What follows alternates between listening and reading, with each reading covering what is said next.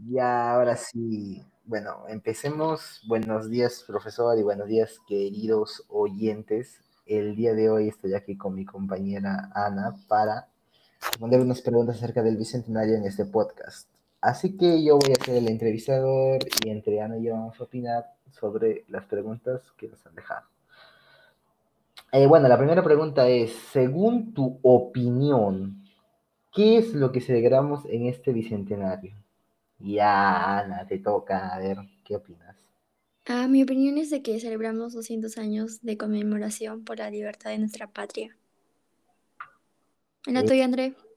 en mi opinión, pues, a ver, celebramos 200 años, sí, pero no solamente es la independencia, también recordamos las batallas, todas esas guerras, las muertes, los personajes históricos, cada paso que dio el Perú hasta lograr la independencia. Para mí eso es el Bicentenario del Perú, 200 años de luchas, de guerras y de recordar todo lo que vivimos para tener la tan ansiada libertad. Ahora, vamos con la segunda pregunta. ¿Cuánto crees que ha mejorado el Perú educativamente desde la independencia en, en 1821? Uy, aquí se abre debate feo. ¿ah? Ya, ya, ya. A ver, Ana. Ya, yo creo que mejoró bastante y más que todo en la evolución de la tecnología y nuevas formas de enseñarnos. ¿Y tú, André? Uy, aquí sí va a haber polémica. Yo digo que no ha mejorado nada. Y pues, ahorita Ana debe estar loca, pues dice, ¿cómo? ¿Cómo que no ha mejorado? Nada, lo que pasa es que, a ver, si recordamos el sistema educativo de hace 200 años, es muy, es casi prácticamente lo mismo de lo que estamos viviendo.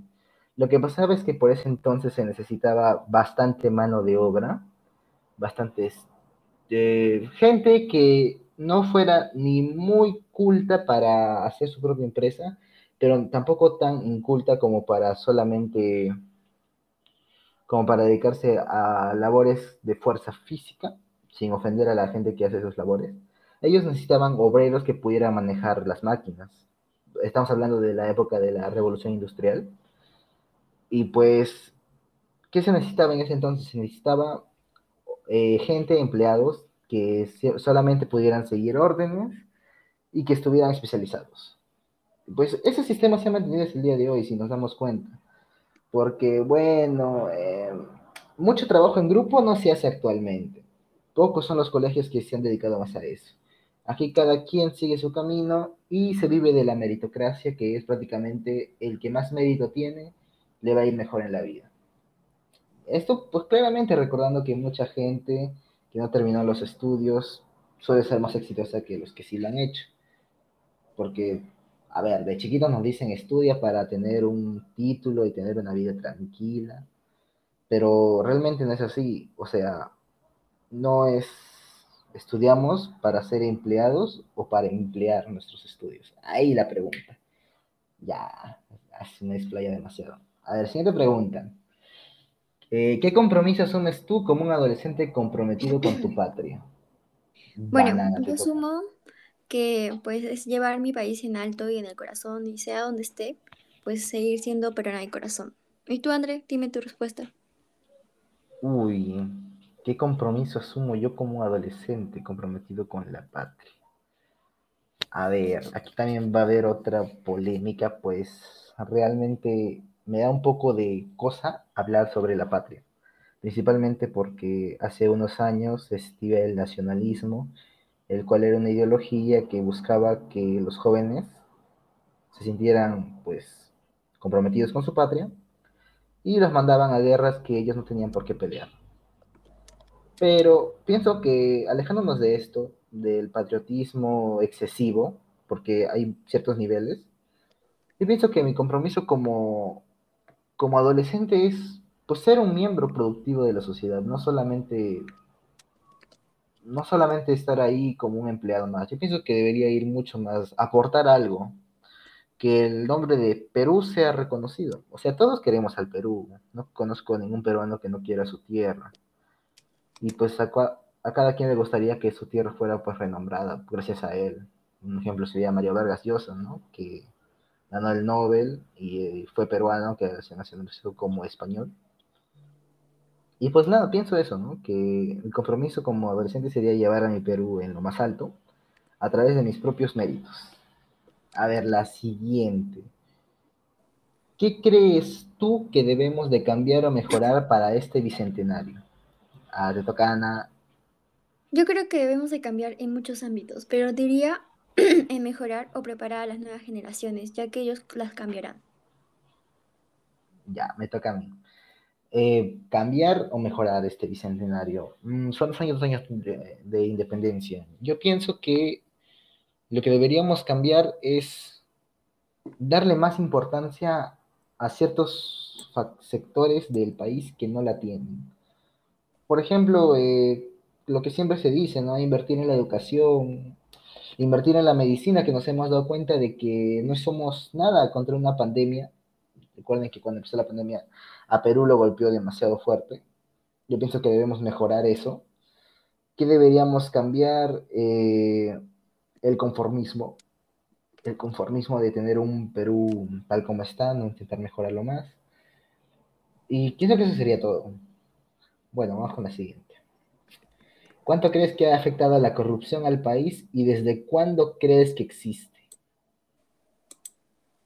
Mm, bueno, yo creo que ha afectado muchísimo a nuestro país y yo creo que existe desde nuestro primer eh, eh, presidente. Bueno, eso diría yo. ¿Y tú, André? Uy, la corrupción al país pues le ha afectado terriblemente. Pues actualmente se, vive pues un ambiente de, de miedo, de temor, no se sabe en quién confiar. Vivimos una incredulidad hacia todo lo que se vea. Ya no podemos confiar en candidatos, porque incluso el mejor candidato más puro puede ser corrompido, ¿no? Por el poder.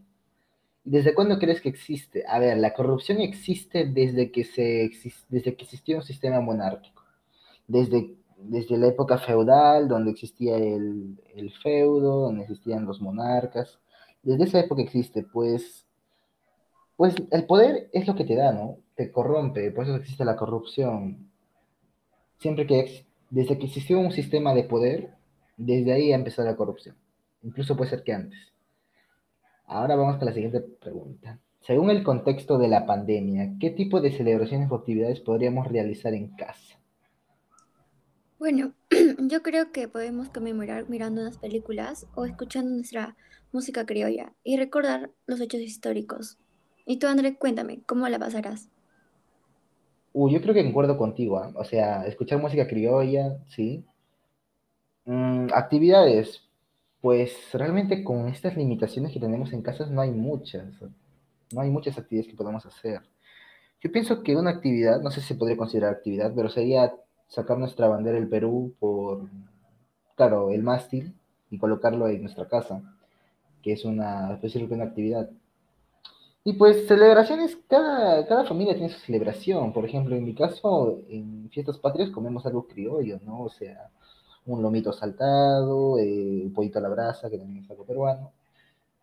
Y pues realmente esas son las únicas actividades y celebraciones que podemos realizar desde nuestra casa. Y ahora, dime, Ana, como adolescente, ¿cuál crees que es tu papel en el futuro del Perú? Bueno, como tú lo dijiste, André, ah, más adelante o atrás, eh, dijiste de que eh, nosotros somos el futuro y yo creo que es el papel que todos debemos de llevarlo en alto, resaltar nuestro Perú. Y tú, André, cuéntame. Exactamente, o sea, como adolescentes nuestro deber es pues ser una generación que la cambie todo, no quedarnos con los antiguos pensamientos de antes, ¿no? O sea, eh, cambiar, cambiar el futuro, pues porque realmente todo lo que depende de nuestro Perú está en nuestras manos ahorita, en nuestras manos y las generaciones que están viniendo después. El papel de un adolescente sería en todo caso el contribuir a su país cambiándolo con sus nuevas ideas, con las nuevas ideas de estas generaciones. Y bueno, como última pregunta, ¿qué palabras crees tú que exaltan o son símbolos o marcas de nuestro país? Bueno, yo creo que es la, nuestra libertad, por algo estamos haciendo este podcast por el Bicentenario. ¿Y tú, André? Eh, bueno, Ana, te, faltó decir que eran símbolos o marcas, no, no lo que acabas de decir, un símbolo, o sea, em, ¿cuál símbolo te parece para ti una marca que representa a nuestro país? Bueno, diría a mí eh, nuestro escudo. porque ahí podemos eh, ver muchas de nuestro país. Por ejemplo, podemos ver nuestra llama, muchos símbolos que tenemos. Ya, en mi caso, un símbolo, a ver, cuando un símbolo que exalta el Perú, a mí se me viene a la mente la palabra Perú, pero no sé si has visto así escrita como con las líneas de Nazca, con la llamita y esas cosas, la palabra Perú, y también eh, con el nuevo contexto que tenemos de la pandemia, se me viene a la mente la mascarilla con el escudo del Perú. Ese es un símbolo patrio. O también lo que se está viendo últimamente, eh, la camiseta peruana, ¿no? La, la, la blanquirroja, que es creo que un símbolo de nuestro país fácilmente reconocible. Mm, pues creo que eso sería todo, Ana. Muchas gracias por estar aquí. Bueno, creo que este podcast llegó a su fin. Hasta luego. Hasta luego. Bye, Nos bye. vemos.